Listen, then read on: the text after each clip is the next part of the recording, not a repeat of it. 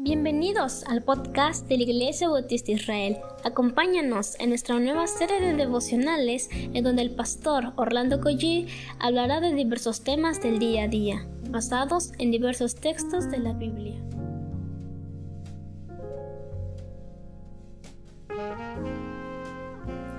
Muy buenos días queridos hermanos, ya estamos en este día tan hermoso que Dios nos da y gracias por este descanso. ¿Qué les parece si oramos y ya comenzamos? Padre, te doy infinitas gracias por este día que nos regalas. Te suplicamos, Señor, que tú nos des fuerzas físicas, salud, Señor, hambre de tu palabra, que nos dirijas en cada decisión que tomamos, que permitas que nuestra boca hable de ti, Señor, y hable acerca de ti que todo lo que hagamos, Señor, de palabra o de hecho, sea para tu gloria. En el nombre de Jesús. Amén. Y como ustedes ya saben, me encanta llegar este día porque se acerca a, obviamente, al día del Señor.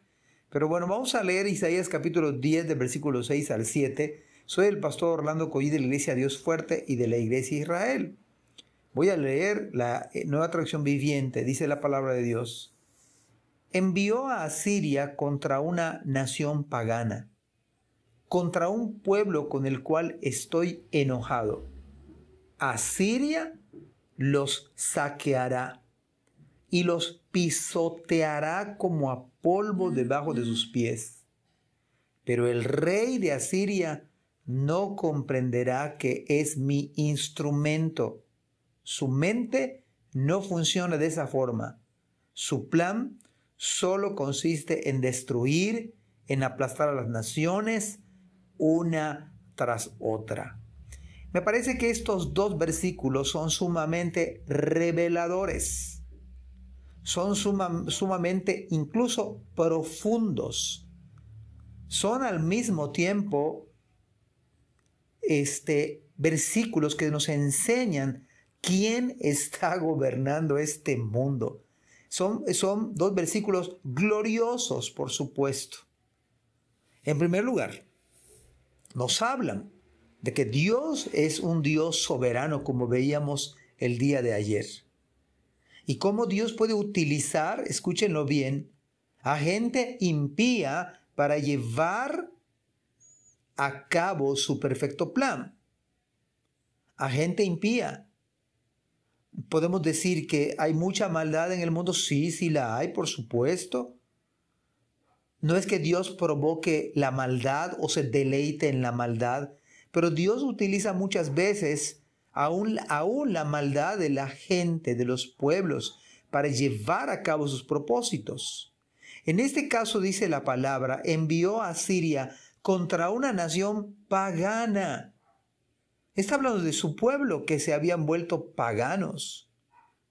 O sea que Dios iba a usar un, pueblo impío contra su propio pueblo que se había vuelto pagano.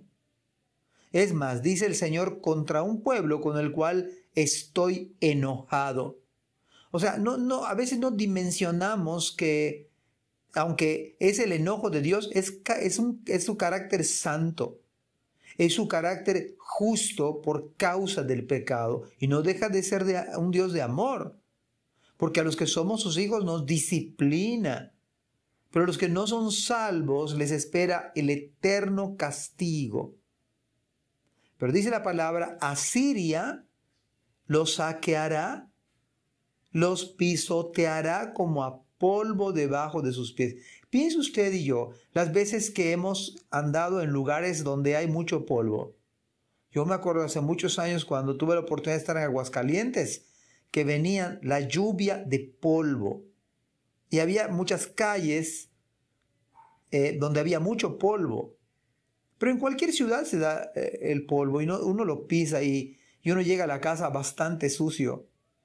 Pues acá dice la palabra que Asiria iba a ser como como aquel que camina, que la gente pagana, o sea, Israel se había apartado de Dios, entonces los iba a pisotear, los iban a saquear. Y vea, vea con atención lo que sigue. Pero el rey de Asiria no comprenderá que es mi instrumento. ¿cómo puede Dios entonces utilizar a una gente impía para llevar a cabo sus planes? Pues es así aunque no lo comprendamos. Es más, el rey de Asiria en su propio orgullo, él pensaba que actuaba por su propia voluntad. Y es que bajo su propia responsabilidad actuó, pero estaba dentro de los propósitos eternos de Dios, como Judas. Judas actuó con toda libertad, no le pusieron una arma en su cabeza o una lanza en su corazón. Él actuó de manera con, su, con toda la responsabilidad sin embargo, entregó al Hijo de Dios.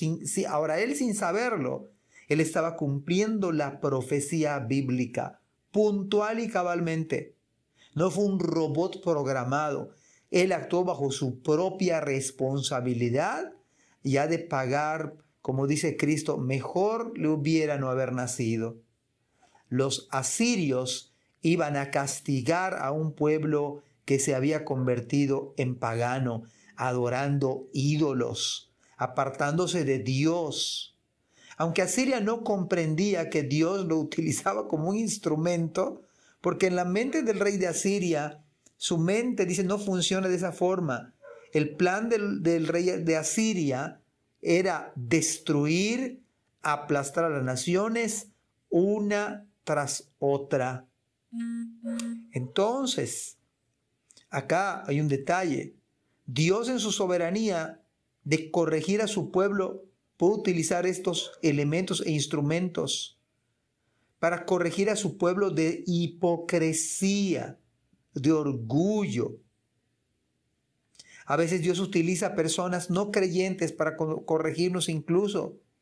Es más, a la luz de la Biblia, Dios utilizó hasta animales, como en el caso de Balaán, que el burro reprendió al profeta. Imagínense, Dios utilizando un animal hizo que hablara para reprender a un profeta. Así que Dios utilizó al rey de Asiria para castigar a su pueblo que había sido obstinado y orgulloso. Cuán pecaminoso es apartarse de Dios. Cuán duro le espera a alguien permanecer en su orgullo. Por eso, Siempre, mis amados hermanos, debemos ponernos ante el espejo de la escritura y ver en qué estamos fallando y ver si nuestro orgullo nos ha ganado, si nuestra obstinación ha ganado ventaja. Y bien dice el texto bíblico, ¿quién puede entender sus propios errores? Líbranos de los que me son ocultos. Efectivamente, Dios humilla y corrige. Y hermanos, esto es glorioso. Porque si no lo hiciera, quisiera decir que nos espera la eterna condenación. Así que si Dios le corrige, usted y yo debemos estar realmente agradecidos con el Señor. No esperemos meternos en problemas, apartarnos de Dios para que Dios utilice incluso inconversos para castigarnos y hacernos reaccionar. Amados hermanos, mi oración es que este fin de semana nos colmen, Señor, de bendiciones y que el lunes, si Dios nos da vida, vengamos con nuevos ánimos para escuchar su palabra. Que Dios nos bendiga. Gracias por escuchar este podcast. Te invitamos a compartirlo y a seguirnos en nuestras redes sociales para que no te pierdas el contenido que tenemos preparado para ti. También nos puedes encontrar en nuestra página web www.ibimerida.org y contáctanos al correo ibismerida.gmail.com. Gracias por acompañarnos. Hasta la próxima.